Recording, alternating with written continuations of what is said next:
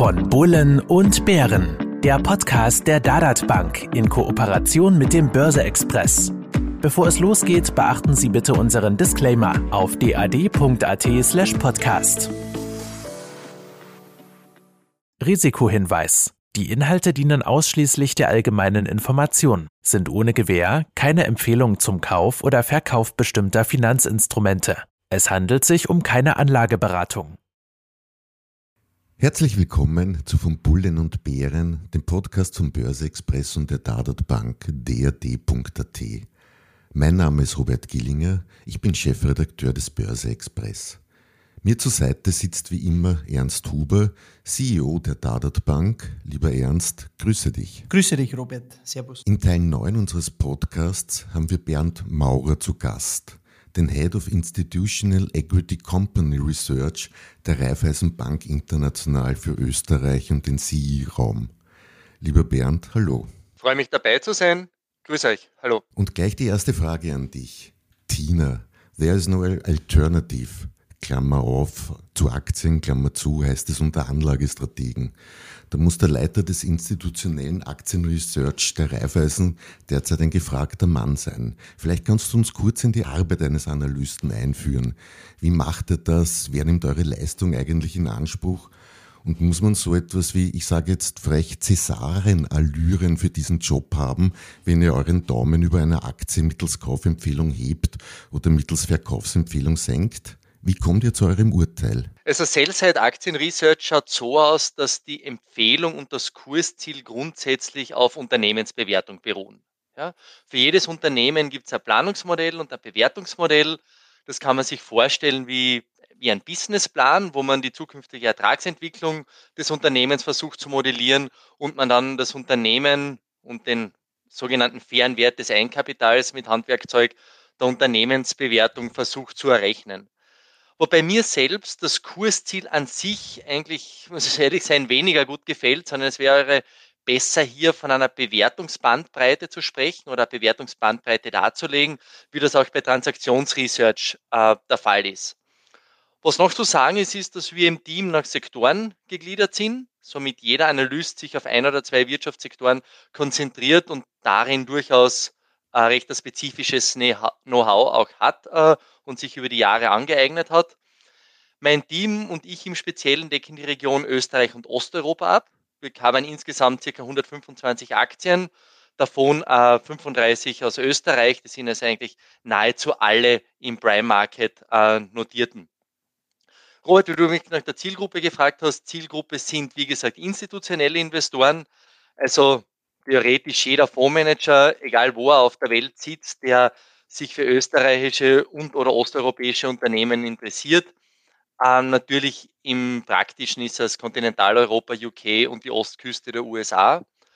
Was für Privatinvestoren aber vom Vorteil ist, ist, dass im Raiffeisenverbund ähm, auf unser institutionelles Aktienresearch auch für Privatkunden zugegriffen wird oder dass die Basis äh, darstellt für Research-Publikationen, die dann auch äh, für Privatkunden verfügbar, verfügbar sind und man hier schon, sage ich, von dem institutionellen Know-how, das da ist, auch auf der Privatkundenseite profitiert. Oder ich hoffe, mhm. dass das so der Fall ist. Ihr müsst alle gute Mathematiker sein, sehe ich das richtig?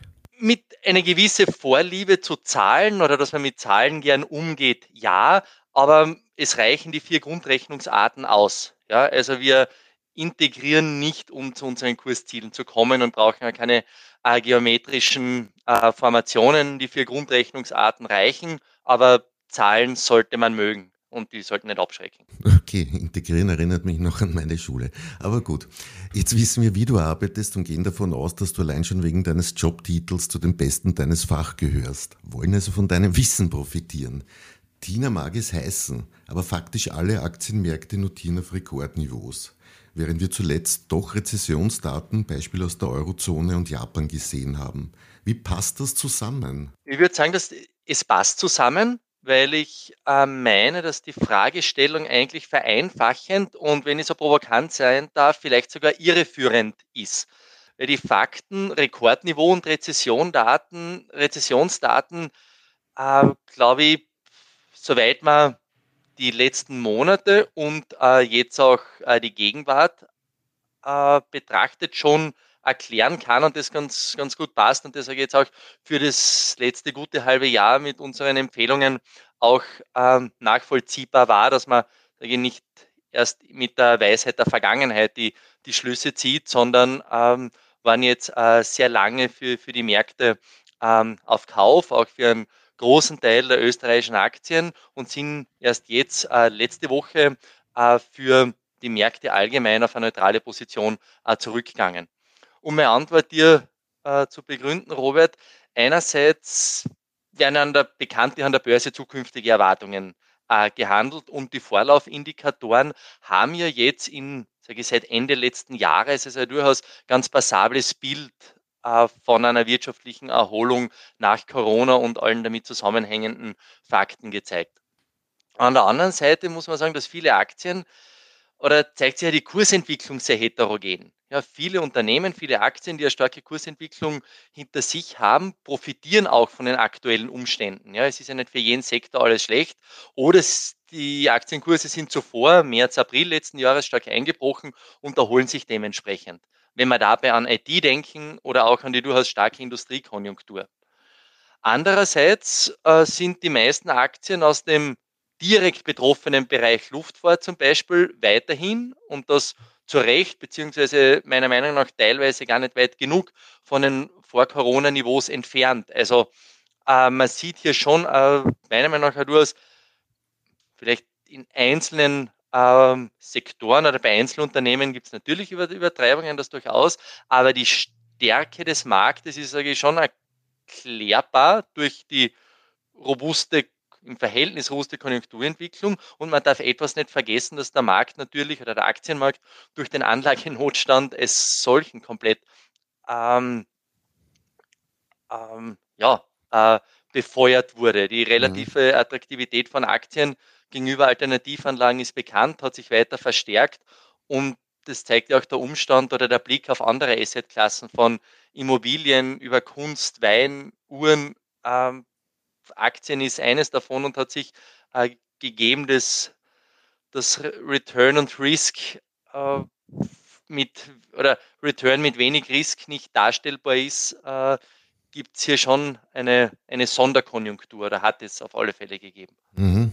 Also diese Entwicklung ist erklärbar. Ernst, auch du favorisierst die Aktie, sagst aber gleichzeitig, dass Diversifikation das Um und Auf jeder Anlage ist. Die Verteilung der Gelder auf verschiedene Assets wie auch Anleihen. Wie geht eure standardisierte Vermögensverwaltung mit diesem Thema derzeit um? Also vielleicht nur generell nur Aktien. Also ich bin ein Aktienfan, ich glaube, das bin ich seit, eh und, äh, seit jeher und das weiß auch jeder. Nur Aktien ist natürlich auch nicht der richtige Weg. Das ist schon klar, wie eine Asset Allocation ausschauen muss. Ich glaube, das muss am Ende des Tages sowieso jeder Anleger, jede Person für sich selbst entscheiden. Äh, ich sage immer, zu einer ordentlichen Vermögensstruktur zählen ja auch nicht nur Aktien, Wertpapiere oder Cash, sondern das geht ja noch sehr viel weiter. Da geht es auch um Immobilien, vielleicht auch um Gold, vielleicht um andere Instrumente, Schlagwort Oldtimer, was auch immer, Kunstsammlung. Also das, das, das, das kann ja sehr breit äh, gefächert sein, wenn man will. Bei uns in der Vermögensverwaltung oder in der Online-Vermögensverwaltung hängt es letztendlich am Ende des Tages vom Anleger, vom Investor ab. Wir bieten hier schlicht und einfach verschiedene Varianten, je nach äh, Risikoneigung des Kunden, je nach äh, Laufzeit der Veranlagung. Das geht von ganz konservativ bis 20 Prozent in Aktien. Zweite Variante ist 50, die Variante 3 bis 80 Prozent und die dynamischere Variante bis zu 100 äh, Prozent in Aktien. Äh, das Thema Renten, wir wissen sie alle miteinander, tut man sich irrsinnig schwer. Das führt auch dazu, dass die Masse unserer Kunden nicht eine Variante mit bis zu 20 Prozent in Aktien nimmt, weil es ist fast sinnlos, dass man sagt, 80 Prozent sind Anleihen drin, 20 Prozent Aktien. Also man kann fast nicht mit 20 Prozent Aktien den Wahnsinn von, 80, äh, von, von 80 Prozent Anleihen abfedern. Also bei uns ist so in der Vermögensverwaltung äh, oder bei den Varianten, dass die Masse der Kunden eher die aktienlastigeren Varianten äh, nimmt. Das ist einfach dem Zinsumfeld auch geschuldet. Das ist einfach der derzeitigen Marktsituation geschuldet. Also äh, die Kunden äh, gehen äh, in der Regel in diese 80 oder 100-prozentige oder bis zu 80 bis zu 100 Prozent äh, äh, aktiengewichtete Variante rein. Alles andere, glaube ich, macht in Zeiten wie diesen wirklich sehr wenig Sinn. Und ich sage immer, wenn ich sage, ich möchte einen gewissen Teil nicht in Aktien haben, dann habe ich schon fast lieber in Cash als, als im, im, im Anleihebereich oder auf einem Anleihefonds liegen, muss man einfach sagen, wie sie ist. Trotz der Thematik, äh, vielleicht sogar Minuszins, was immer wieder im Raum steht natürlich. Mhm. Jetzt ist der typische Österreicher aber trotzdem mehr Sparbuchsparer als Aktieninvestor. Für jene, die sich jetzt trotzdem immer mehr dafür interessieren, gibt es so etwas wie eine typische Einsteigeraktie an der Wiener Börse? Bernd, wie siehst du das und dann ernst, wie ratet ihr hier Anlegern vorzugehen? Äh, gute, nette Frage. Also ich will jetzt einer konkreten Einsteigeraktie, ich glaube, die gibt es, alle Aktien sind Einsteigeraktien. Ja, oder alle oder keine. Das äh, äh, möchte anders beantworten.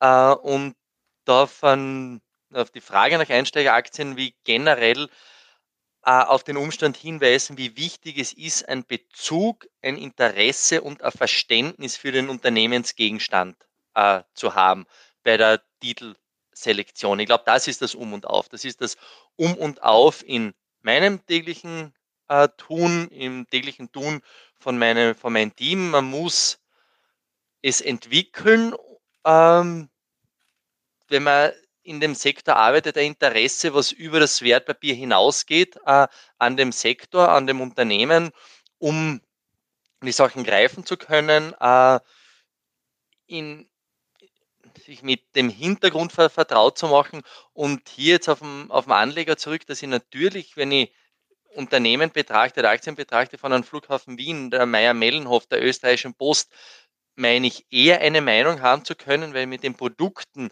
äh, des Unternehmens direkt und sehr, sehr regelmäßig vertraut bin, als mit anderen Unternehmen, wo es vielleicht äh, gar nicht so leicht zu beantworten ist in zwei Sätzen, was denn der Unternehmensgegenstand und das Geschäftsmodell ist. Ja. Mhm. Ich würde sagen, alle Aktien sind Einsteigeraktien. Wenn ich durch mein spezifisches äh, Interesse, meine Kenntnis, meine Neugierde ähm, mich äh, mit dem Unternehmen auseinandersetzen kann. Mhm. Okay, okay. Ernst?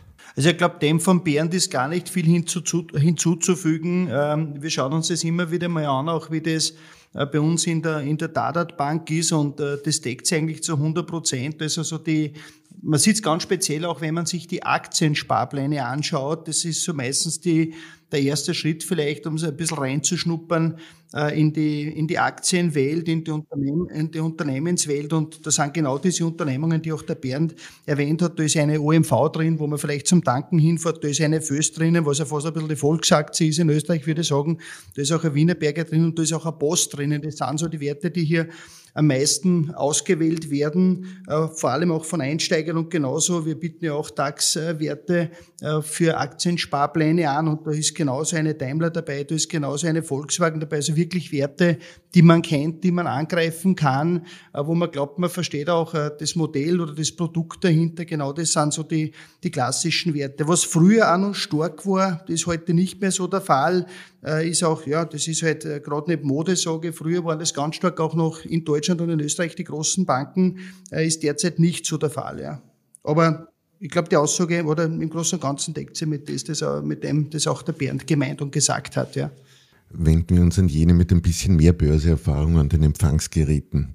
Bernd, welche Lehren hast du aus Corona für den Wiener Markt gezogen? Und gleich ein anderes Megathema anbei, also dazu, ist ESG eine nachhaltige und CO2-neutrale Zukunft für den Wiener Markt Gefahr oder Chance? Auf alle Fälle ist ESG ein Muss. Ja, äh, ESG-Kriterien sind Teil des Investmentprozesses äh, geworden bei allen äh, Asset Managern. Und die, um eine Frage ganz konkret von dir zu beantworten, Chance oder Risiko, äh, hier doch ganz klar Chance für den Wiener Markt. Warum?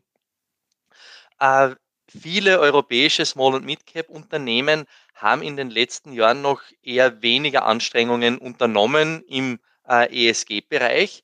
Jetzt aber müssen äh, diese Anstrengungen äh, unternehmen, weil eben, wie ich eingangs gesagt habe, ähm, ESG Teil des Investmentprozesses wurde. Der österreichische Markt, der als Small- und Mid-Cap-Markt klassifiziert ist und ihr sagt, durch gewisse Aufholeffekte einiger österreichischen äh, Unternehmen diese von dem Aufholprozess hier profitieren können und auch sollten, dass sie durch eine Verbesserung bei ESG-Rankings und Scores äh, in den nächsten ein, zwei Jahren besser abschneiden als vielleicht vor drei Jahren und hier in den äh, in der Hitparade der ESG-Aktien äh, weiter nach oben kommen und damit für mehr Investoren investierbar wären, beziehungsweise äh, wenn sie schon investierbar waren, dann, dass man eine größere Position auch aus ESG-Gesichtspunkten äh, hier einnimmt. Mhm, mhm. Und Corona-Lehren, gibt es etwas für den Wiener Markt? Oder ist das ein Ereignis, das, wenn es vorbei ist, was Wir hoffen wir es einmal, dass das irgendwann äh, vorbei ist. Ich glaube, das wünschen wir uns hier und alle Zuhörer äh, gemeinsam. Ich würde meinen, dass das nichts ist, äh, das ähm, es war wirklich ein globales Thema und kein, kein Wiener Thema. Was hier vielleicht vor Augen kommen ist, und das ist vielleicht gut, wenn man, wenn man das hier jetzt erwähnen, ist, dass jeder Markt oder jeder Index seine Charakteristik hat aufgrund der Indexzusammensetzung. Ja? Mhm. Und die Performance eines Index nicht unbedingt etwas, nicht unbedingt eine große Aussagekraft für den Markt an sich hat.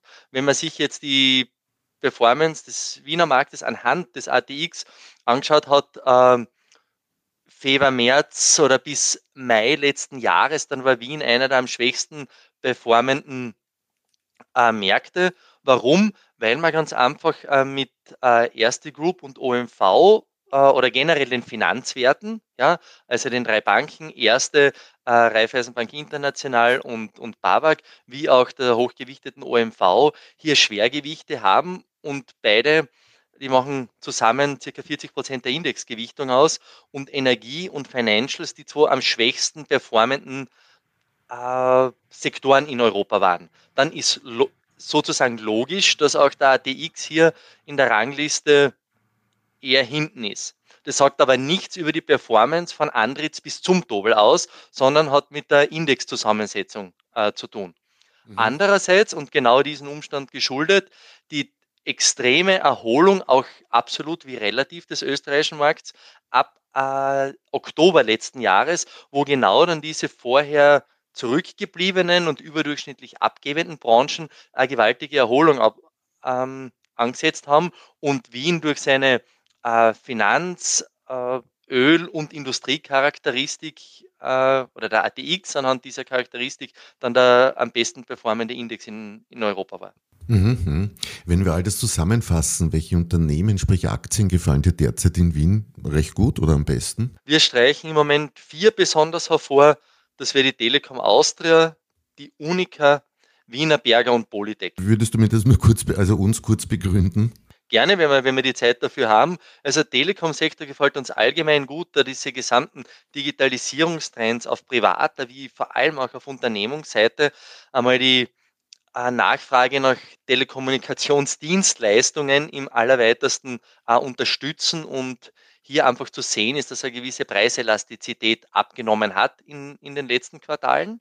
Der gesamte Sektor, äh, europäische Telekom-Sektor, weiterhin äh, meiner Meinung nach aber selbst äh, attraktiv bewertet ist und die Telekom Austria auch selbst äh, mit einem Abschlag, mit einem sichtbaren Abschlag noch zum Sektor notiert. Ja. Mhm. Das zur Telekom. Ja, darf ich da was ergänzen dazu? Die, gerade die deutsche Telekom, auch wenn man sie anschaut, so die letzten Tage, die ist ja direkt ein bisschen stark gegen den Markt auch gelaufen. Und, und doppelt spannend, glaube ich, auf, auch aufgrund der hohen Dividendenrendite, die dieses Unternehmen liefert, oder?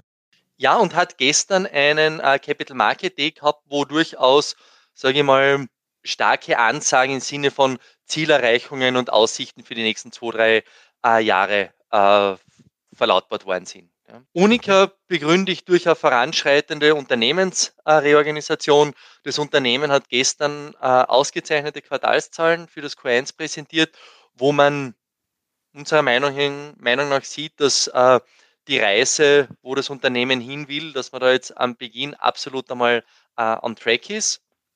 Bei Wiener Berger haben wir gerade vor kurzem auch das Kursziel jetzt auf 36 Euro angehoben und sehen die sogenannte Investment Story als eine schöne Kombination von Marktwachstum auf der einen Seite, die Baukonjunktur ist äh, hier ganz gut im Residential-Bereich und andererseits äh, Self-Help des Unternehmens durch Kosteneinsparungen und das noch gepaart mit einer vernünftigen äh, Bewertung. Und weil du Robert das ESG-Thema vorher angesprochen hast, Wienerberger ist auch ein Vorreiter, ein ESG-Vorreiter im Bau- und Baustoffsektor in Europa und hat hier sicherlich eine gewisse Unterstützung auch noch äh, in der Bewertung aus äh, den ESG-Kriterien. Und Polytech als Small Cap in dies, dieser Runde, dass uns erscheint, dass die Erholung im Automobilsektor, wenn er sicherlich nicht ungetrübt und ohne, und ohne Volatilität, sich aber im großen Bild weiter zu verfestigen scheint, die Ertragskurve des Unternehmens äh, auch durch dem Arbeiten an der Kostenstruktur im letzten Jahr klar nach oben geht und man mit äh, höheren Umsätzen über Skaleneffekte hier äh, in den nächsten Jahren auf der Profitabilitätsseite hier schöne Sprünge machen sollte und ebenso hier die Bewertung unserer Ansicht nach äh, absolut auf einem vernünftigen, wenn nicht sogar attraktiven Niveau. Mhm, okay, okay. Ernst für all jene, die jetzt auf den Geschmack gekommen sind, habt ihr bei der Dadat aktuell Aktionen in diesem Zusammenhang bezüglich Depoteröffnung oder Aktienkauf? Also ich glaube, das gesamte Angebot, äh, Portfolio, Service, all das wir anbieten vom Preis-Leistungs-Verhältnis ist immer spannend, glaube ich, äh, für Bestandskunden genauso natürlich wie für Neukunden. Unser Ziel ist ja seit eh und eh, seit über zwei Jahrzehnten mittlerweile das beste Preis-Leistungs-Verhältnis am Markt zu bieten Ganz wichtig auch immer für Bestandskunden natürlich, äh, was Neukunden betrifft. Da gibt's natürlich immer spezielle Aktionen, auch um einfach den Eintritt, den Wechsel vielleicht auch, das erste Reinschnuppern äh, so einfach wie möglich zu machen. Wir haben aktuell für Neukunden, äh, die eröffnen in den nächsten Wochen noch wirklich eine No-Fee-Aktion oder keine eigenen Spesen bis Ende Juli. Hier kann man wirklich ganz for free äh, Aktien oder Wertpapiere kaufen und verkaufen. Die Fremdspesen natürlich für Auslandsmärkte und so, die werden angelastet und äh, ab Ende Juli gilt es so, dass äh, für sechs Monate ab Eröffnung des Depots. Also wenn ich heute öffne, habe ich bis Ende Juli eine No-Fee-Aktion, wenn man so will, und danach noch in Summe sechs Monate ab Datum der Depotöffnung äh, zu 2,95 Euro an eigenen Spesen. Also ich glaube, ein ganz ein tolles Angebot, wird auch stark in Anspruch genommen. Also wir haben Tag für Tag wirklich eine ganze Menge an Neukunden, die wir begrüßen dürfen und darüber freuen wir uns auch sehr. Ja.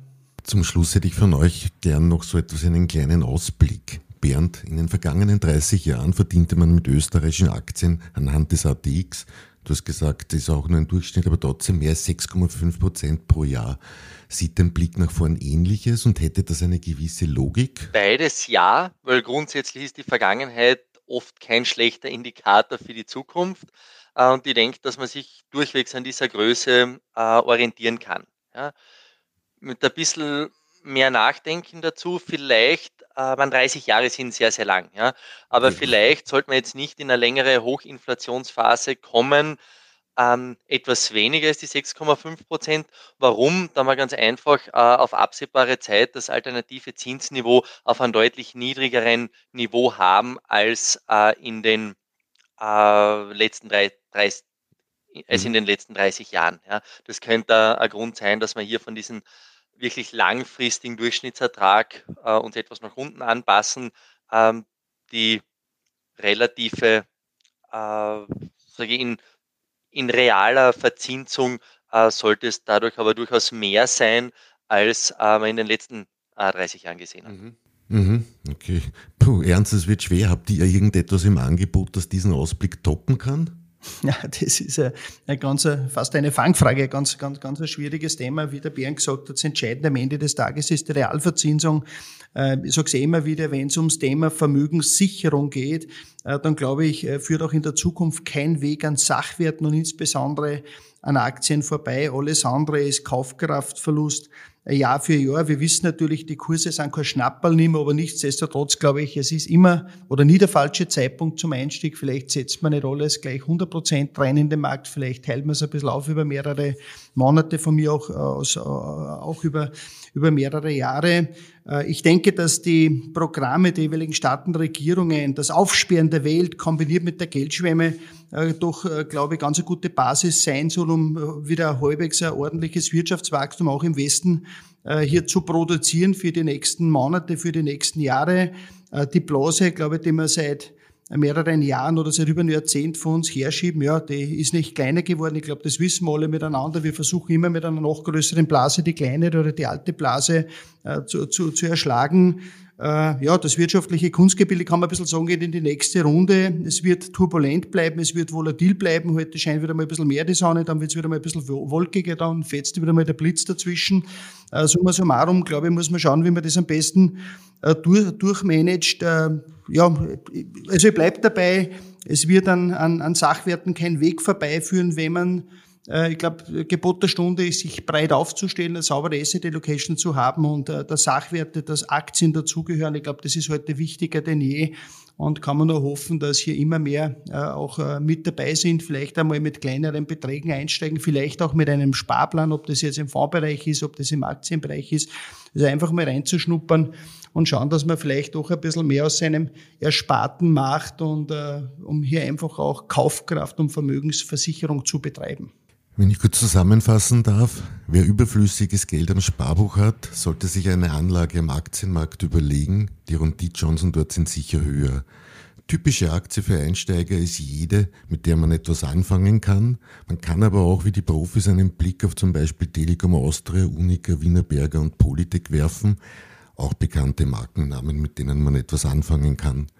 Bleiben Sie uns gewogen und schalten Sie wieder ein, wenn es heißt, von Bullen und Bären, der Podcast von Börse Express und Dadat Bank. Es verabschieden sich Ihr Robert Gillinger, ein herzliches Ciao, Mitgastgeber Ernst Huber. Schönen Tag noch, danke sehr. Und unser Gast Bernd Maurer, der Chefanalyst der Raiffeisenbank International. Hat Spaß gemacht, danke.